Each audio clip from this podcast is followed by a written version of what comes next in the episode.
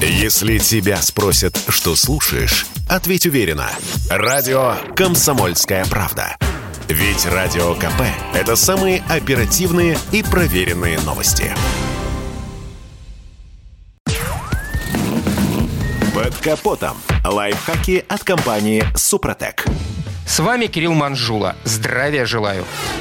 Это невероятно, но совсем недавно привычные нам тормозные колодки были, простите, деревянными. Все дело в том, что в отличие от многих других агрегатов и деталей современного автомобиля, тормозные колодки несоизмеримо старше самого автомобиля. Они пришли в нашу жизнь вместе с лошадьми, таскавшими телеги, кибитки и прочие повозки. Легкую двуколку лошадка легко останавливала сама. Назовем это на современный лад торможением двигателем. А вот затормозить тяжелую карету карету, особенно в гористой местности, было очень нелегко. Лошади часто получали травмы. Чтобы решить эту проблему, придумали тормоза, приводимые в действие человеком. Тормозные системы были разнообразными. Водитель, простите, возница или кучер мог прижимать колодки к колесам посредством рычага или сложной рычажной системы. В каретах использовали другой принцип. Слуга на запятках воздействовал на подпружиненную подножку, тормозящую задние колеса. Фактически это было некое подобие современного стояночного стояночного тормоза. А вот передние тормоза не применяли из-за сложности конструкции, поскольку передняя ось была поворотной. Кстати, сами деревянные колодки, чтобы они тормозили лучше и служили дольше, иногда обшивали кожей. Хотя в любом случае эффективность торможения была очень низкой, особенно в сырую погоду. От подобных колодок совсем недалеко ушли тормозные системы первого в мире автомобиля Бенца. Не случайно в истории сохранился факт визита фрау Бенц к сапожнику, который быстренько их подлатал хватал. Позже тормозные колодки загнали в барабаны, спрятав от непогоды, но ухудшив их охлаждение. Ныне на подавляющем большинстве легковых автомобилей используют дисковые тормоза, которые снова стали открытыми. Это важнейший высокотехнологичный атрибут автомобиля. При этом тормозные колодки относятся к категории расходников, которые время от времени необходимо менять на новые, не дожидаясь их предельного износа. При выборе новых колодок можно сделать ставку как на громкое имя производителя, сочетающее имеющая на практике отличные показатели с высокой стоимостью, так и на детали проверенного производителя из бюджетного сегмента, гарантирующего хорошие тормозные качества при гораздо меньших финансовых затратах. В сочетании с регулярной заменой колодок на новые, последний вариант для обладателей среднестатистических автомобилей, конечно, предпочтительнее. На этом пока все. С вами был Кирилл Манжула. Слушайте рубрику «Под капотом» и программу «Мой автомобиль» в подкастах на нашем сайте и в мобильном приложении «Радио КП» КП, а в эфире с понедельника по четверг в 7 утра. И помните, мы не истина в последней инстанции, но направление указываем верное.